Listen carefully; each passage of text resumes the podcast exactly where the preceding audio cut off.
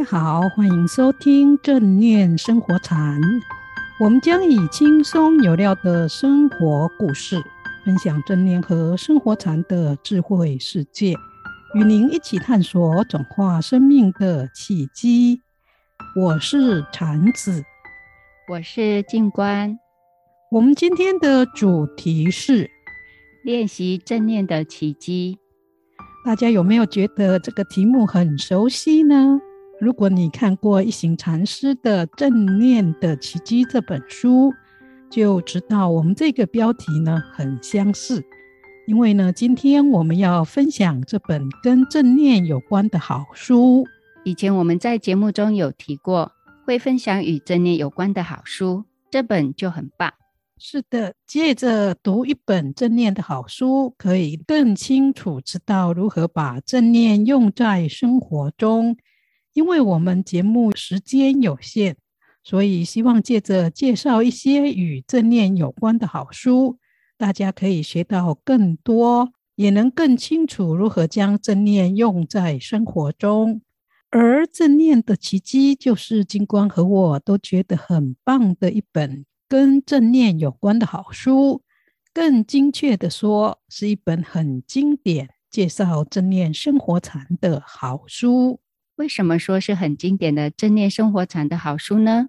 这本书的作者是一行禅师，禅师终身都在提倡正念生活禅。而在这本书中呢，我们可以看到如何将正念用在生活中的禅修和静心方法。所以说，这本书是很经典的正念生活禅的好书。可是坊间不也可以看到一些把正念用在日常生活禅的书吗？例如卡巴金博士的《当下繁花盛开》，这确实也是一本正念的好书，但跟《正念的奇迹》这本书不太一样。以后我们也可以介绍这本书。有什么不一样呢？《正念的奇迹》这本书有很多特别的地方，简单的说三个吧。一个是这一本书呢，原来是一行禅师以书信的方式，在一九七四年左右写给一位他在南叶创建的一所社会服务青年学校的学员的信。这所学校呢，培养学生以慈悲的精神服务社会。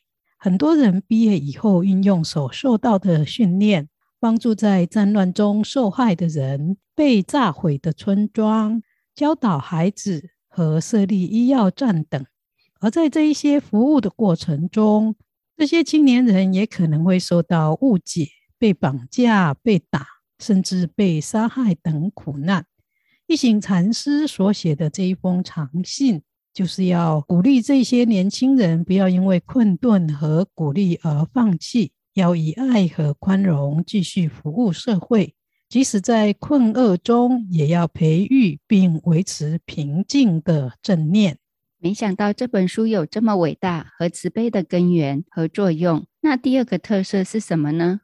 第二个特色是一行禅师以非常清楚而简明的方式，介绍了如何在日常生活、工作、服务和面对困境时修持正念的方法，譬如。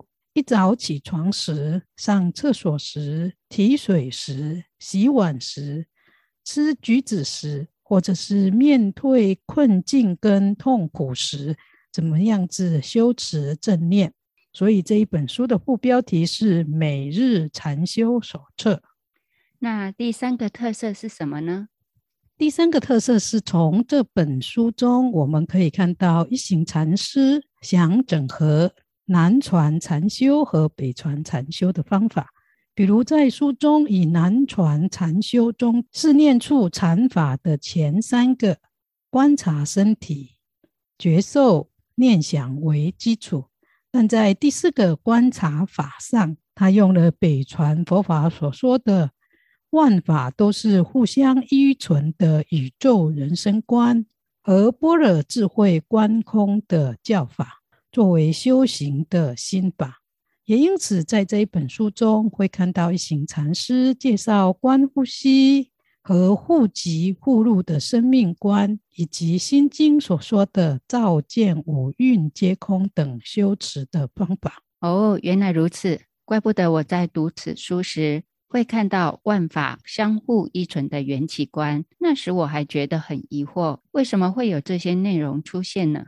在那个时候，一行禅师可能刚刚有整合南北传禅法的想法，还没有做出很好的融合。但在他后来的书中，就有比较好的融合。对了，静观，既然你也读过这一本书。请你也谈一谈，印象最深的是哪一个部分呢？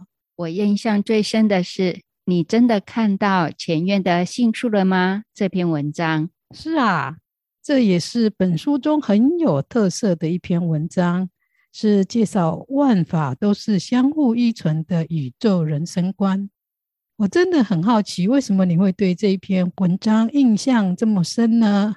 因为这篇文章使我想起来，我今年元旦到香光山寺陪佛的时候，看到樱花开满了菩提大道，非常的惊讶，才发觉到，哦，我以前怎么都没有看到他们。一行禅师在这篇文章中所谈的重点内容是什么呢？在这篇文章里，一行禅师介绍了万法互相依存的缘起观。禅师说，一切事物都是相互依存关系。能够看到这种缘起观的人，就能让人们融入生命的整体和谐。但这种缘起观是要破除我们一般人自他分别的障碍，不是为了要创造一个哲学体系。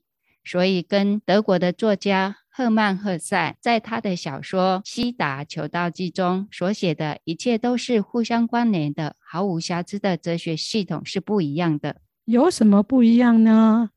一行禅师说。一般对宇宙万法的认识有三种层次的不同。第一种层次是由于疏忽、失去正念，对事物的认识产生偏见，所以把万事万物都看成是许多不相干的独立实体和自我的集合体。第二层次的认识是在万事万物的生灭过程中，观察万物间的相互依存和相互关联性。这种缘起观。可以让人契入实相，不被某种哲学观念或禅修方法所束缚。这就好像是船筏是用来渡河的，而不是拿来扛在肩上的。指着月亮的手指，并不是月亮的本身。这是很好的比喻。那最后一层的缘起观是什么呢？是超越了一切概念，主体和客体的区别消失了的缘起观。这是一种达到无分别智慧的生活态度。而看到相互依存实相的缘起观，一行禅师在书中用了一个例子说明。他说，他的桌上有一叠孤儿申请辅助金的申请书，他每天都翻译一些。在他开始翻译一份申请书之前，他会凝视照片中孩子的眼睛，并仔细观察他的表情和特征。他觉得他和每个小孩间都有种深刻的联系。使他能和他们之间达成一种特别的交流，在那些时刻，他体验到的就是一种无分别心。他看不到有一个我在翻译这些申请书，好帮那些孩子。他看不到有哪个孩子在接受爱与帮助。小孩和我是一体的，没有人在怜悯，没有人在求助，没有人在援助。这种情况就是第三层次无分别智的缘起观，真棒！静观摘要的很好，但这跟有没有看到杏树有什么样关系呢？有啊，这篇文章最后一段，一行禅师说，如果能看到杏树的本性，就是见到。但我读后不是很懂，这段确实不太容易懂，因为写得很简要，但一行禅师的比喻意象很棒。所以还是可以从比喻中去体解。我在读《正念的奇迹》这本书的时候，跟静观一样，常常有惊喜。就像刚才静观介绍的，一行禅师用了很深入浅出的方式，把相互依存的缘起人生和宇宙观介绍给大家。特别是在看到杏树了吗这篇文章的结语时。禅师说完三种层次的缘起观的人生道理以后，回过头来用杏树做比喻说，杏树本身就是真理，它可以显露出它的本性。但在经过前验的人当中，有多少人曾经好好看过这棵杏树呢？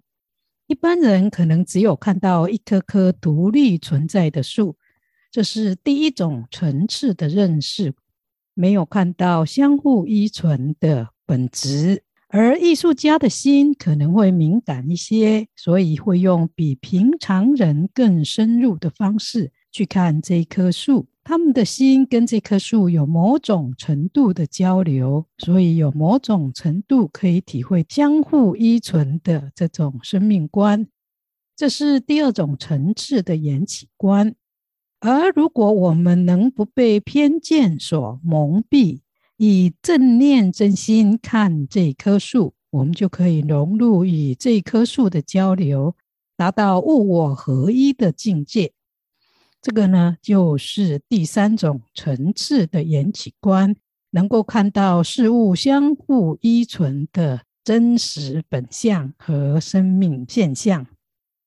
哦，原来看到杏树就是见到的譬喻，就是指见到真理。现在终于明白了，这本书很棒的地方，就是有实际的正念修行方法，还有深入浅出的哲理说明，以及具体有意象感的譬喻，所以读起来不难，却可以学到很多。大家如果对正念如何应用在生活中有兴趣，可以去读这本《正念的奇迹》哦。对呀，我也从阅读这本书中，对正念的日常练习有很清楚的认识和学习，真的是很值得一读的好书。我们的节目也接近尾声了，最后祝福大家在修持正念生活禅中身心安稳，也能像刚才所说的，看树赏花时都能洞见互相依存的生命真理。喜欢我们节目的朋友，不要忘了订阅、分享和按赞哦！你的支持就是我们继续创作下去最好的泉源。也欢迎大家到正念生活禅的脸书留言和互动。谢谢大家，祝大家一切如意、平安吉祥。下周见，下周见。